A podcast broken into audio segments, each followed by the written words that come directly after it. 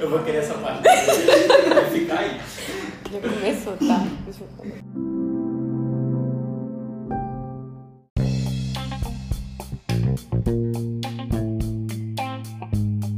Vai falar sobre crise existencial e angústia na clínica pós-moderna. É, primeiramente, eu queria pontuar que a gente vai colocar a diferença desses dois carros-chefes dessa clínica atual, que afinal confundem muito por serem semelhantes em alguns pontos, mas o conteúdo que os envolve são completamente diferentes. É, a crise existencial, ela é famosa, ela é famosa e velha conhecida da crise da identidade. Tudo se torna caótico quando se percebe que suas crenças e o que se achava está sob controle e deixa de estar e afeta qualquer um. E pode acontecer em qualquer momento da nossa vida. A angústia é presente no fato de que não se sabe ao certo qual é o propósito da vida, né? Perde essa, esse, esse conceito do que, do, da situação, da, da proposta que a gente tem para nossa vida e acaba desencadeando todo um processo de introspecção. Já a angústia, ela traz aquela sensação de nó na garganta e um sufoco que não se sabe de onde vem e vem por meio de algum acontecimento ou motivo, mas raramente sabe o porquê que acontece essa angústia. E isso causa muita dor e não passa, em alguns casos, acaba levando o sujeito a entrar num estado depressivo. O que, que vocês acham sobre isso? Eu acredito que, trazendo para a linha de pensamento da minha vontade, que seria comportamental, é, a, a crise existencial, né, quando a gente passa a perceber que talvez o mundo e as nossas ideias não estejam certas ou elas são diferentes de outras realidades, está muito nesse, né, nesse, nesse, nesse descobrimento de um ambiente diferente, porque geralmente quando a gente, a gente vem do é, o primeiro acesso social que a gente tem é a nossa família, né? Então, elas modelam o nosso, o nosso, a nossa personalidade, o que a gente é, de uma certa forma que a gente tem que a gente tem a criar várias crenças, acreditar que a nossa religião é certa, então essa é a maneira de agir com amigos. E às vezes, e a partir do momento que a gente sai, seja para a escola, seja para a faculdade, no decorrer da vida quando a gente vai crescendo, o ambiente muda e essa realidade ela tem diferentes variáveis. Então a gente descobre que tem outras religiões, a gente descobre que tem pessoas que têm outros, é, outras maneiras de viver, que tem outras crenças, que tem coisas que pra gente pode parecer absurdo e que para os outros nem, nem tanto. Então eu acredito que, lógico, novamente trazendo, falando a partir da minha, da minha abordagem, que é comportamental, que a, a crise existencial ela vem dessa troca de ambiente. Então a partir do momento que a pessoa consegue é, perceber que os ambientes são diferentes e que é possível é, é, é, lidar ou absorver esse ambiente, ou então às vezes absorver só o que a gente quer, ou então não absorver ou lidar, ou saber é, discriminar o que a gente acha que seria interessante para nós, ou que, o que não é interessante, pelo menos respeitar. Eu acho que de certa forma essa crise existencial ela, ela dá uma apaziguada. Eu queria saber agora de vocês, de outras abordagens também. Eu trabalho muito na questão humanista. Então, eu particularmente já vejo que angústia e crise existencial elas vêm a partir do momento que nós somos é, inseridos em um movimento onde a gente é obrigado a escolher algo, porque afinal nós somos livres, segundo o conceito da, da, das filosofias existenciais, então nós temos que lidar com, com as com as qual é a palavra? Responsabilidade. Responsabilidade, isso, responsabilidade das nossas escolhas. E que, que cada escolha vai gerar uma consequência. E assim como cada escolha significa que a gente perdeu algo. Porque a gente está imerso em um mundo de possibilidades. Então, a partir do momento que a gente escolhe uma possibilidade, a gente deixa de ter várias outras. E a partir do momento que a gente se prende a pensar no que a gente poderia ter e não no que nós não temos, nós entramos em crise. Porque nós constantemente estamos tentando buscar aquilo que nós não podemos ter, por estar imersos em uma sociedade onde prega muito idealismo e não o que está posto ali na hora, o real. Sim, tem tanto que na, na Gestalt a, é muito comum a gente entrar nessa ideia de looping quando se vai na, na, na ideia da angústia, porque a angústia e a crise existencial, no caso, ela se vem na ideia de uma nova dificuldade que tu tem que passar. Digamos assim, qualquer ideia de uma escolha, qualquer ideia de um, de um, de um problema, alguma coisa assim, um, um novo, um novo obstáculo que te aparece, por exemplo, ser uma nova gestalt que é aberta. A partir do momento que essa nova gestalt é aberta e tu não consegue concluir ela e você entra nesse looping, é quando a crise existencial acontece. Tu não consegue compreender o que fazer depois. E essa angústia ela se torna como se fosse interminável. É uma angústia que não passa, é uma angústia que ela fica constante ali, que tu não consegue resolver, porque tu entrou naquele looping que tu não sabe como sair. Que Falando de um olhar existencial também, é, levando para Heineken, ele fala sobre o surgimento da angústia quando o ser humano ele percebe que ele é, na verdade, um nada. Ele é, colocou. Na verdade, a gente dentro- é colocado no contexto em que o ser humano pode tudo. Porque ele é dono de, dos bens e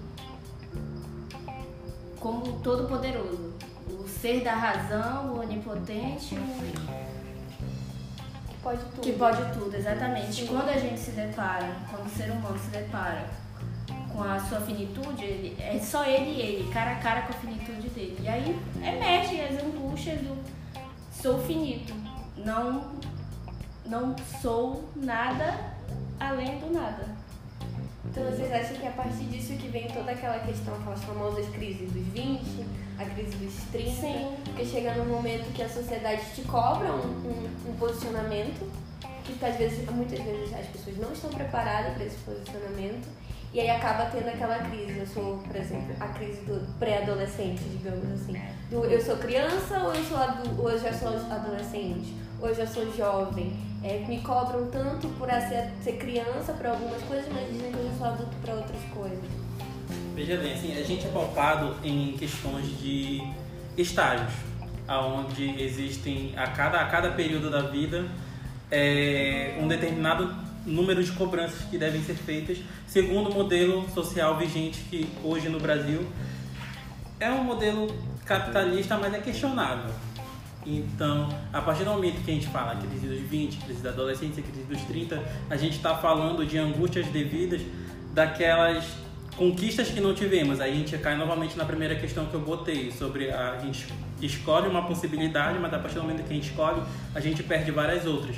Então, essas coisas que são perdidas, é, num sentido mais material, elas são percebidas dentro de um movimento social, onde as pessoas vão te cobrar justamente aquilo que tu não conquistou. E dificilmente vão olhar para aquilo que tu conquistou, e isso vai é, constantemente te angustiar. Esse processo vai. ah, então, falando de uma diferenciação nesse processo entre crise e angústia, a angústia é aquele senti ela vem surgir como aquele sentimento latente de perda. E a crise, ela vem quando nós percebemos que nós perdemos algo, ou então quando nós nos sentimos extremamente cobrados por coisas que talvez não, não condizem com a nossa realidade. Seria no sentido, então, de que a tua, tua identidade, né, o teu eu, tá em colapso. Isso está em colapso de acordo com o movimento do capitalismo, porque como a gente bem, como o professor bem colocou na, na aula, o sistema, o sistema do, do capitalismo ele exprime, ele exprime a subjetividade. Então o psicólogo hoje ele não pode, ele não pode se sentir à vontade é, trabalhando em organizações. Sim, é, como muito bem colocado, é, se a gente for levar para a questão de crises, né? é, por exemplo, na crise dos 20 anos, a gente percebe justamente essa incongruência entre ser adolescente e vir a ser adulto. A gente é cobrado para ser adulto, porém, geralmente tem duas, dois pensamentos que o adolescente ele toma quando ele tem essa cobrança que um deles é querer vir a se tornar adulto, mas achar que é insuficiente para cumprir aquela função. E o outro questionamento que ele toma é justamente o de ter diversas re- responsabilidades que ele vai ter que vir a tomar enquanto adulto e ele não querer, ele não querer tomar elas, ele não querer partir desse ponto de ter que assumir uma infinidade de responsabilidades e justamente nesse momento ele entra nessa crise. Mas aí também vocês não acham que seria no sentido de que o adolescente, ou então quando existe essa crise dos 20, já que a gente está citando a crise dos 20, acontece mais porque socialmente os nossos jovens não são preparados para lidar com as responsabilidades que são dadas na, para dos 20 anos para frente. Ó, é, é, tipo, isso entra um pouco no, no que eu falei antes, na verdade, de pô, a angústia e a, e a crise existencial elas vêm baseadas num momento que tu entra naquele looping do insight, da, da falta do insight. Porque o que acontece? É, na minha concepção, cada parte da tua vida ela, ela necessita de um aprendizado específico para tu conseguir passar por um estado. Então, quando tu se depara com este momento, dessa transição, por exemplo, da adolescência para a vida adulta, ou do pré-adolescente para adolescente assim por diante, tu se entra naquele ponto onde você não sabe como você deveria se portar, aquela atitude que você deveria tomar, aquilo que você não deveria tomar e assim por diante. Que são atitudes que você vai ter que definir de pouco em pouco.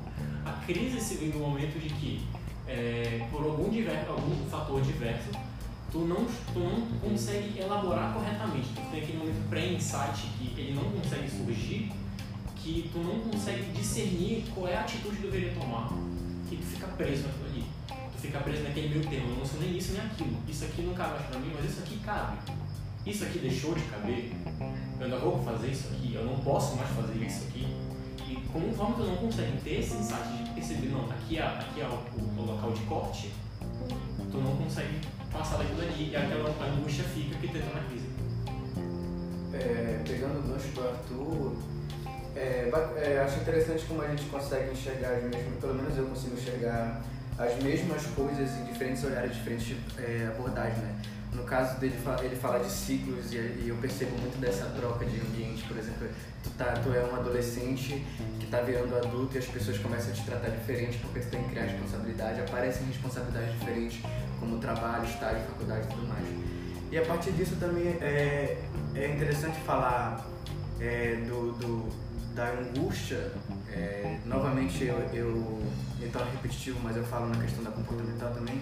É que quando a pe- a pessoa está procurando se encaixar nessa nova identidade dela, nessa busca por uma identidade, ela às vezes se frustra em muitos momentos que ela, ela passa por momentos que são muito punitivos, porque é, a gente às vezes tenta se encaixar num, num- num grupo social que não é necessariamente o que a gente é, mas algumas pessoas acabam se esforçando para ser aceito para entrar num padrão e acabam lidando muitas vezes com, com situações punitivas.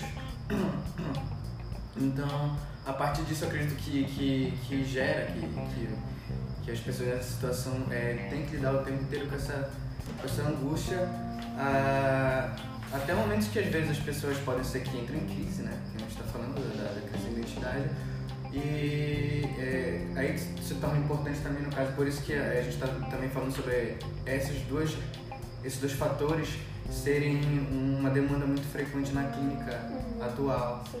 Porque é, é, é isso que está aparecendo, é sempre isso que chega. E eu acredito que não só para mim, como todos, pra, todos nós que estamos aqui, a gente atendendo essas pessoas, principalmente para quem está atendendo é, dessa faixa etária de idade, que é, que é que a gente tocou no assunto, é, é, é- é muito comum. Cada um traz da sua maneira, mas é claro que é muito comum. É a pessoa é, lidando com uma frustração, com uma angústia que está vindo de, de, de uma certa mudança.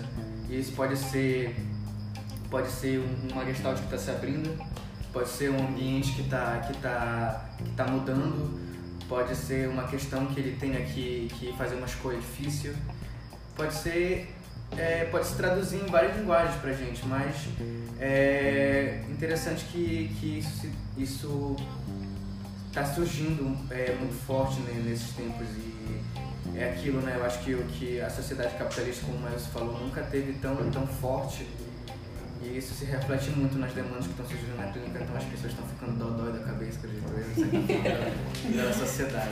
Então, tipo, a gente sabe o quanto é importante a questão da angústia pro ser, né? Pro ser humano, na questão de evolução desse. Porque quando a gente entra num processo de angústia, a gente começa a olhar pra dentro de si começa a rever muitas questões, podendo entrar na questão da crise de identidade, na crise existencial e etc. Mas como é que a gente consegue ter essa visualização de quando a angústia se torna patológica? Ela deixa de ser uma questão de fazer com que o ser humano se movimente. Tá, é, pra gente falar sobre como, quando a angústia se torna patológica, a gente tem que investigar como o ser se põe no mundo. A gente trazendo novamente a questão de Heidegger, o, o ser está inserido no, no mundo o tempo todo. Então, a partir do momento que ele é inserido, ele é obrigado a escolher. E por ser obrigado a escolher, ele vai entrar em angústia. Porque a angústia é decorrente de um processo de mudança. E toda escolha vai gerar uma mudança nova. E a cada, a cada coisa que a gente ganha e perde, esse processo se altera e é sentido de uma forma diferente. Nunca vai ser experienciado da mesma forma. Toda, toda angústia que vai surgir, ela vai surgir através de uma demanda diferente, porque você está em constante transição de acordo com o meio que ele está inserido. Então ele pode estar assistindo uma angústia agora, às 3 da tarde, mas às 5 da tarde, quando ele sentir outra angústia, ele já não vai ser mais o mesmo, então logo a angústia vai ser diferente. Ela vai se tornar patológica quando ela se tornar estagnadora, no sentido de que ele vai deixar de escolher porque ele tem medo do que ele vai perder. E quando eu falo perder, eu não estou falando no sentido literal de, de avaliar com uma lista de prós e contras, mas no sentido totalmente existencial e filosófico, é, onde ele vai avaliar as condições da, da possibilidade dele de existir.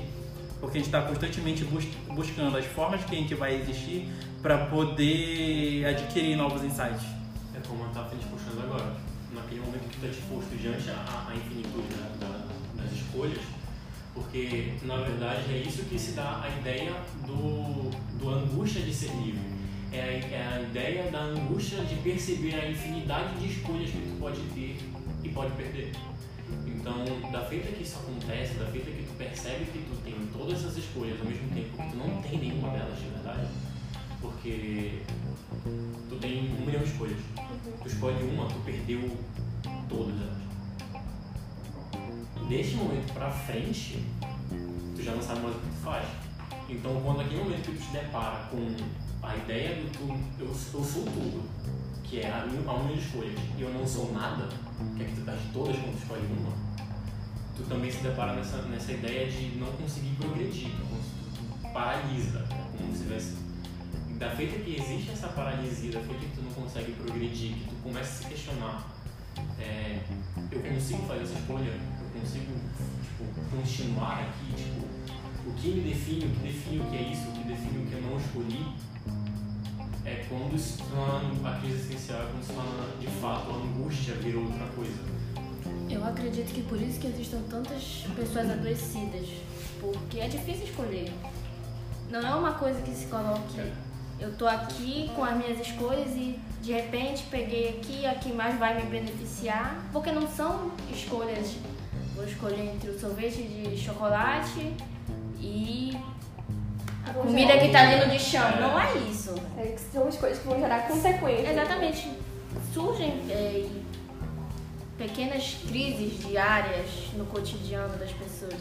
Então, inserida, colocando pro geral, uma sociedade que é a todo momento aquele.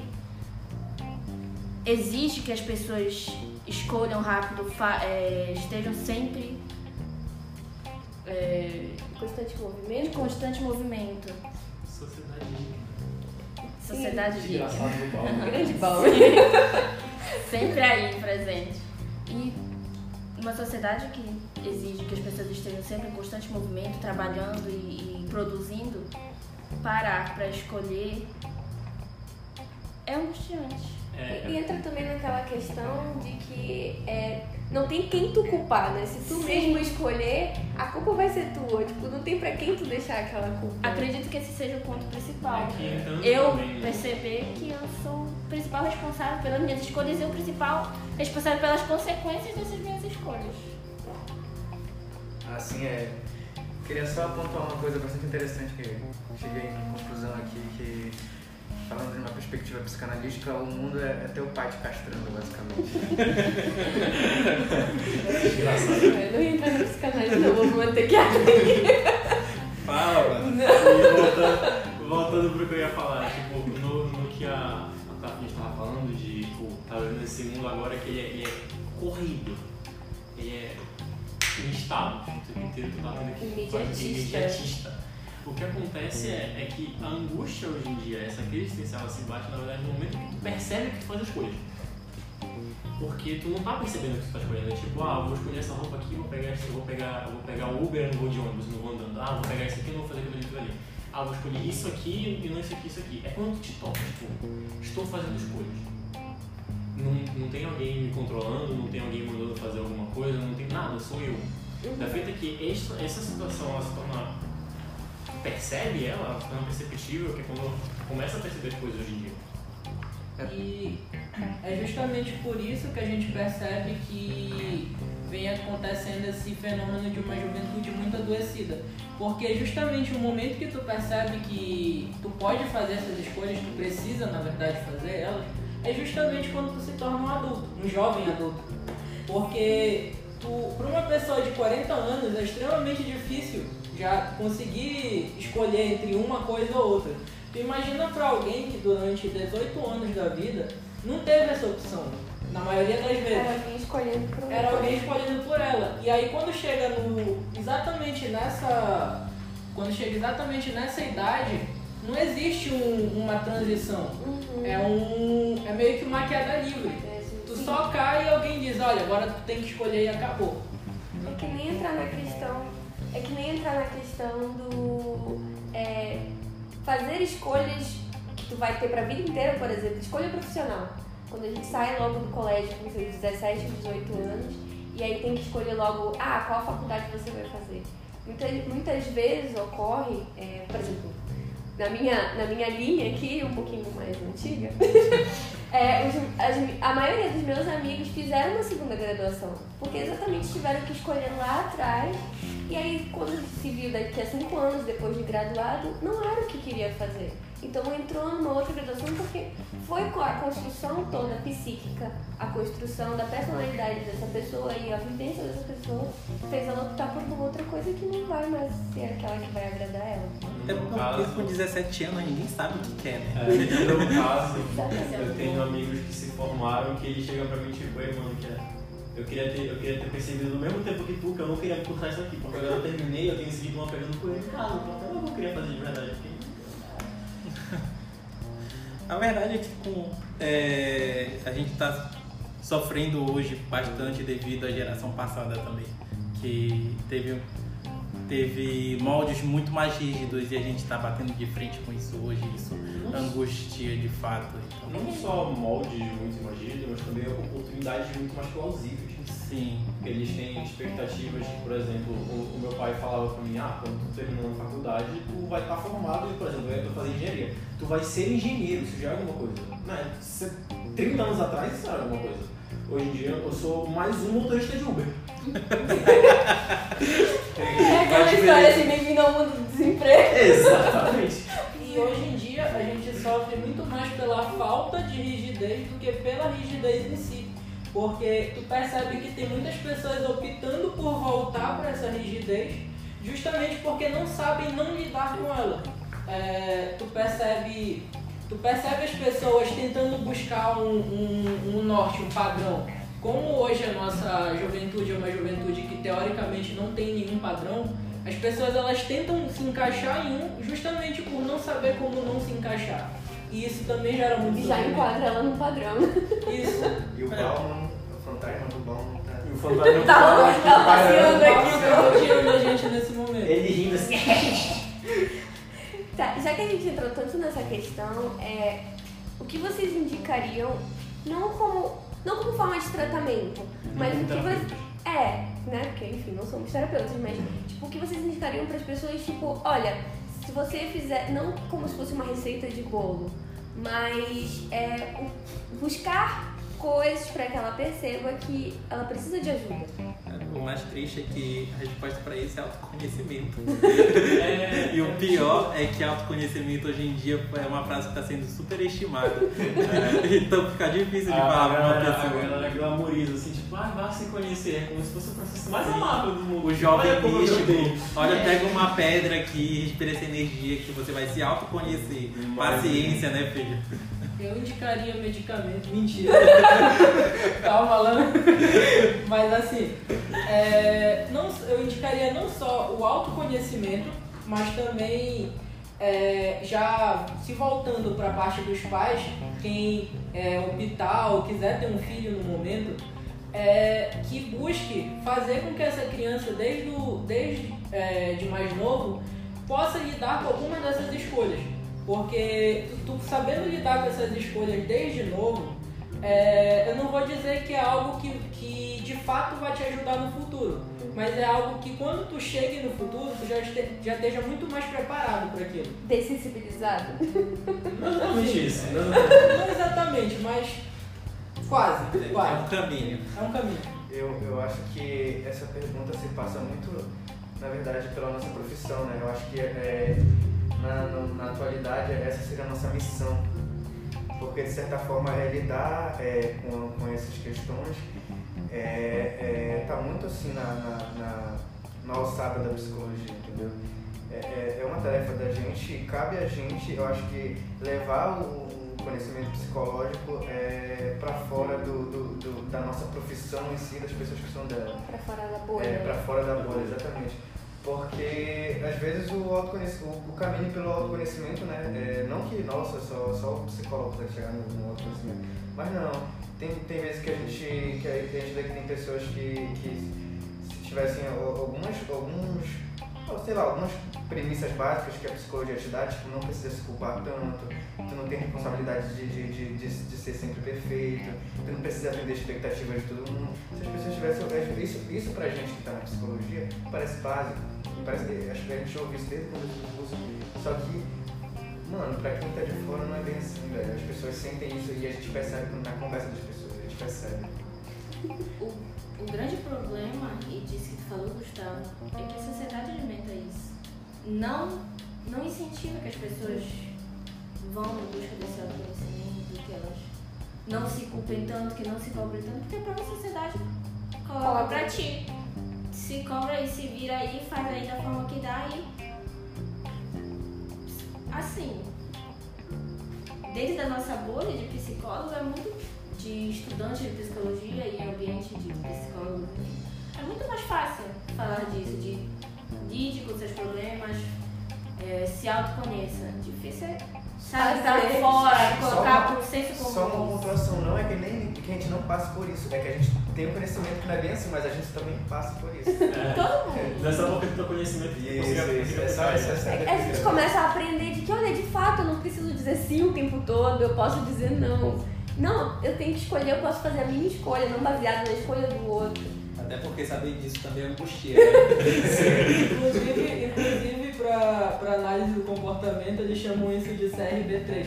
Que é quando tu consegue, tu entende tudo que tu. Tu entende tudo que tu pode fazer, as possibilidades que tu tem, mas tu não consegue colocar em prática.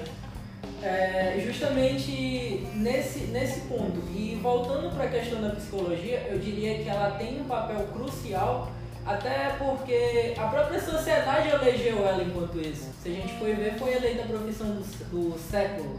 Por que foi eleita a profissão do 2020 nem se diga. por que foi eleita a profissão do século? Porque a gente sabe que esse é um século de mudanças. Então, essas mudanças, querendo ou não, a psicologia ela tem que estar por trás, é, levando as pessoas para diferentes caminhos. Mas voltando um pouco pra tua pergunta, tu falaste, ah, como é que vocês falariam pra alguém, tipo. Ah, tá, gente. Faz É, sentido.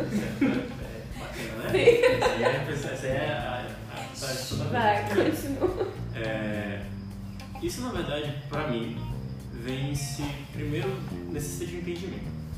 O que é angústia pra ti? Tipo, pra ti o que é angústia? Pra mim, angústia é questionamento. Não é simplesmente questionamento de, de, de se perguntar algo, e sim um questionamento de, de geral, no sentido de autoquestionamento e questionar o resto. É, questionar as outras pessoas, as tuas outras pessoas. Aquilo te incomoda, aquilo por que te incomoda e tu começa a se auto-questionar. E da feita que essa, principalmente nos dias de hoje, que é, é bem perceptível em várias pessoas, muita gente tem o que a gente chamaria de síndrome do impostor. Não sou capaz de fazer isso aqui. Por que, que eu tô aqui?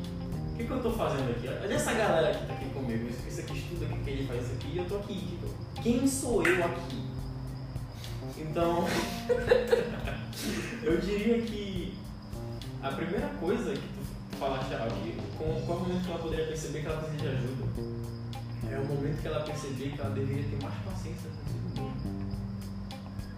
É, é o momento que ela percebe que ela deveria não só simplesmente ter mais paciência, mas também ter um pouco mais de perdão com o próprio erro. A boa parte do que as pessoas fazem hoje em dia, a- a- da ideia de angústia da ideia da crise, é auto-questionar. É, eu fiz isso aqui errado. É, eu conseguia fazer melhor. É, eu poderia ter feito isso aqui. Mas tu não precisava. Tu podias, podias ter feito, podia. Mas não fez.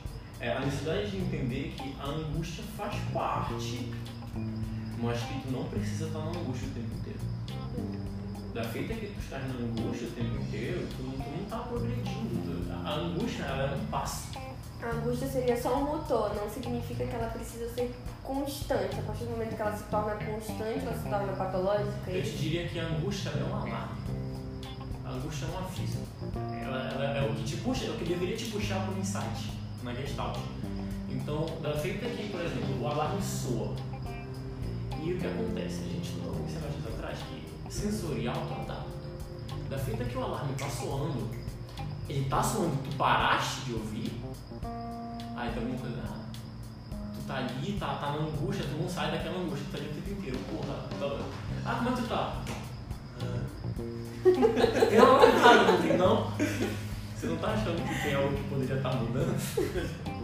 Cara, eu penso, eu penso também numa possibilidade que a gente poderia trabalhar, mas é bem mais fantasioso, porque trabalharia uma dimensão quase que de reestruturação do ensino, que seria é, quase utópica, mas que seria extremamente eficaz e que não, não necessariamente é, eliminaria a angústia se fosse levar ela como um problema, mas ensinaria a lidar. Seria o fato de aprender a lidar com incertezas, que a gente não sabe lidar com incertezas. Se eu te falar hoje, por acaso, olha, eu quero conversar um negócio contigo, mas eu não posso agora. Tu vai surtar. É, mano, não Tu faz surtar. isso. Tu vai te angustiar. Sabe por quê? Porque tu não sabe lidar com a incerteza de não saber o que vem. Então, o próprio fato de a gente não lidar com a incerteza de, das possibilidades da nossa escolha, isso vai fazer a gente se angustiar. Então, a partir do momento que a gente é ensinado a lidar com as nossas angústias e com a incerteza de como elas vão vir, a gente consegue trabalhar essa forma, é, como o Arthur bem coloca, como um alarme. Acho que a ideia de, é, de aprender a, a lidar com angústia é genial no sentido do que? Se a gente for parar para pensar, é, tal qual a gente, por exemplo, a gente tem uma febre quando a gente tem. é, a febre ela é tipo um alarme para alguma doença, a angústia, a angústia ela também ela, ela sinaliza algo como o Arthur falou, o Arthur pontuou. Então ela não é algo ruim, ela não é algo é, de tudo patológico. Então, é justamente como o Maílson acabou de pontuar. É muito mais sobre saber lidar com ela do que, digamos que, não ter angústia. É, não, não ter angústia, não ter crises. Porque isso tu vai ter sempre. Isso, angústia. isso faz parte da tua vida. Só que é saber lidar de uma maneira efetiva. É, a angústia não entra nessa dicotomia de ah, isso aqui é bom, isso aqui é ruim. Ela tá Isso. lá. Ela tá O ali. que define ela é como tu te comporta frente a ela. Ela vai ser patológica? Ela tem que ser patológica? Ela pode ser. Existe essa possibilidade, novamente. Trazendo de, de novo, ilustrando de novo a pergunta, né? É, não, não é necessariamente se é uma patologia ou não. É uma coisa que existe, tá lá, realmente muito que eu tô falando, tá lá e a gente tem que lidar. É, é, não é muito bem é, querer em que nível ela pode ser patológica, mas sim que ela existe e é, como a gente vai lidar com ela é que vai decidir E nesse ponto, e nesse ponto a gente, a gente faz um gancho com a psicologia, é, trazendo para falar sobre outras profissões tentando intervir, que a psicologia intervindo é justamente nessa questão de patologizar. Por quê? Porque enquanto algumas outras áreas elas patologizam as coisas, elas patologizam uma angústia, elas patologizam o papel da psicologia não é olhar patologias, é olhar a pessoa. Então, é nesse ponto que eu acho que a psicologia tem um papel crucial pra, nesse aprendizado de autoconhecimento. Mas aí, também, é, mas aí também a gente precisa lidar muito com a questão, ainda, apesar de ter sido sido eleita profissão do século com os nossos estigmas, né? Que a psicologia traz, no sentido assim, de banalização mesmo, no sentido assim, é, que a gente escuta bastante, tipo, ah, vai lá fazer terapia. Tipo, no sentido mais banal assim, da coisa, sendo que, mano, fazer terapia tem seu, como todo, toda profissão e tal, tem seu lado bom e ruim, porque tu não vai lidar só com o bom na frente de um psicólogo, tu vai lidar com as tuas angústias, com os teus medos, com os teus traumas. E nem sempre vai ser tão confortável assim. Isso quando a gente lida só com o que é banalizado, né? Porque às vezes alguém mandou assim, ah, vai lá fazer terapia. Aí alguém responde, ah, isso nem funciona. Fui no, psicó fui no psicólogo por duas semanas e não ajudou nada. É, é por isso que eu falo que a nossa missão, querendo ou não, é, é, é essas coisas da psicologia para as pessoas. Porque o preconceito com a nossa profissão, com a ciência em si, vem muito daí, das pessoas terem uma ideia de senso comum que não é realidade. Aquela, aquela ideia de que o psicólogo vai só conversar contigo, ele vai falar uma coisa, te dar um conselho. É porque também tem outro aspecto, que é as pessoas têm a. Querendo ou não, a psicologia está de certa forma inserida na área da saúde. E as pessoas têm a visão de área da saúde que tu vai ter alguma coisa para ser curado de algo. E quem vai atrás de psicólogo hoje em dia muitas vezes não quer entrar em um processo terápico e, e ficar em, em, em casa pensando na própria vida e nos próprios erros, no próprio ser. Ele quer que alguém chegue lá com ele e fale: o que, que eu tenho que fazer agora? Da feita que ele chega no psicólogo e o psicólogo fala: eu não posso escolher pra ti, ele fala que é inútil. E aí a gente entra naquela questão que a Tati me trouxe, né? Do tipo, tu não vai ter quem culpar se tu mesmo entra na tua escolha, né? E é, como é frustrante pra pessoa chegar lá e saber que a gente não, não tem uma fórmula secreta pra dar pra ela, né?